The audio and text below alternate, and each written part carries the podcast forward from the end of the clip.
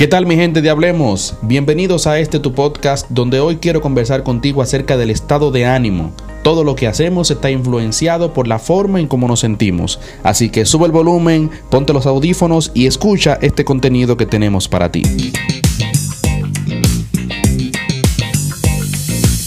Querramos o no, el estado de ánimo influye en todo lo que hacemos.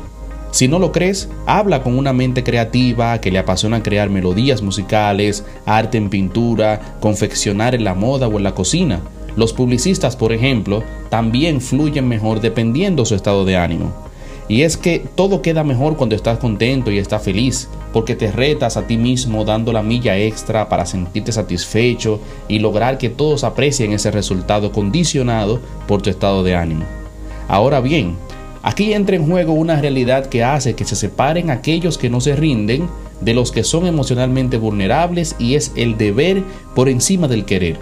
¿A qué me refiero? Eso pasa hasta cuando no tenemos deseos ni siquiera para ir al trabajo, pero toca. Y es que en el camino a crecer, en todo el sentido, hay que aprender a lidiar y a sobreponerse a esos días grises, donde aparecen problemas, donde la ansiedad, quizás, quizás el temor y hasta la preocupación son palpables y se nos ve en el rostro. Para muchos, esos días deberían tener una licencia que te exonere hasta de salir de tu cama. Es como si literal no quisieras hacer nada. No porque no tengas ocupaciones ni obligaciones, sino porque tu estado de ánimo no está de ánimo. Estoy seguro que te ha pasado una de estas situaciones, o si no todas, un trabajo que sale mal, una propuesta que no prospera, una fuerte discusión con una pareja o rompimiento, una meta inconclusa o pospuesta, la ilusión por la que has trabajado durante mucho tiempo frente a la realidad de que lo que deseas en ese momento sencillamente no es posible. Súmale a eso el pesar que provocan las malas noticias, Conozco personas que son muy sensibles y los noticieros y los periódicos alteran su estado de ánimo y pueden fácilmente hacerlo sentirse mal por la situación del país o que otra persona haya pasado. La realidad es que en la vida tenemos que aprender a lidiar y sobreponernos a los días soleados, grises con lluvias y aquellos que aunque se ven difíciles, con la disposición y actitud correcta pueden cambiar para bien. Y espero que no me malinterpretes de que soy un insensible, una especie de robot que todos los días tienen que ser buenos y que la gente no tiene derecho a sentirse mal o a llorar, para nada. Te hablo de esto porque lo he vivido.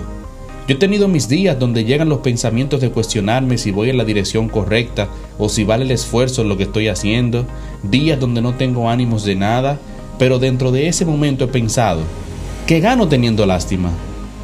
Luego entiendo que esto ayuda a que uno tenga la experiencia y gane el conocimiento de cómo levantar y animar a otros en sus días fuertes.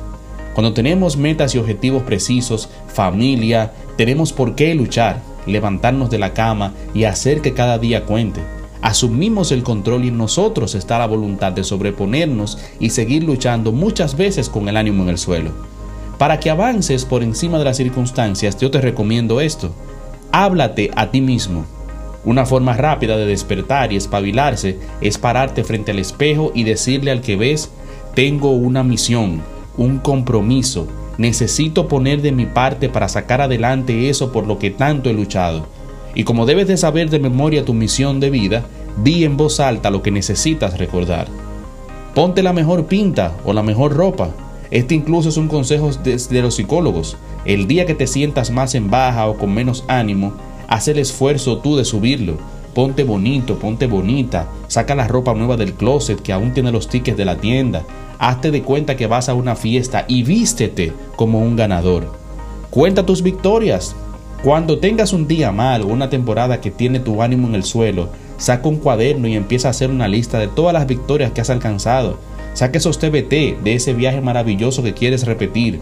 Agradece a Dios por todo lo que tienes porque estoy seguro que los días buenos y de buen ánimo son mayores a los malos. Una actitud de agradecimiento a Dios contempla el no dejar de creer o confiar en los días buenos y malos, con buen o mal ánimo. Implica reconocer lo grande, lo bueno que Él ha sido con nosotros todo el tiempo. Lo mejor de todo es que Él está dispuesto a hacer que sonrías nuevamente, que puedas decir hoy será un gran día. Tu estado de ánimo influye, pero tu fe y tu determinación tienen mayor poder y peso a la hora de decidir ponerte en pie y seguir avanzando por encima del ánimo pesado. Espero que este contenido sea de edificación para ti. Compártelo con alguien que tenga un día pesado hoy, que tenga el ánimo en el suelo, que yo sé que también le va a ayudar a subir el ánimo a esa persona. Y recuerda que tu estado de ánimo influye en todo lo que haces. Búscame en las redes como arroba Hablemos Community y déjame un DM para saber qué tanto te ayudó este contenido. Hasta la próxima en este tu podcast Hablemos Community.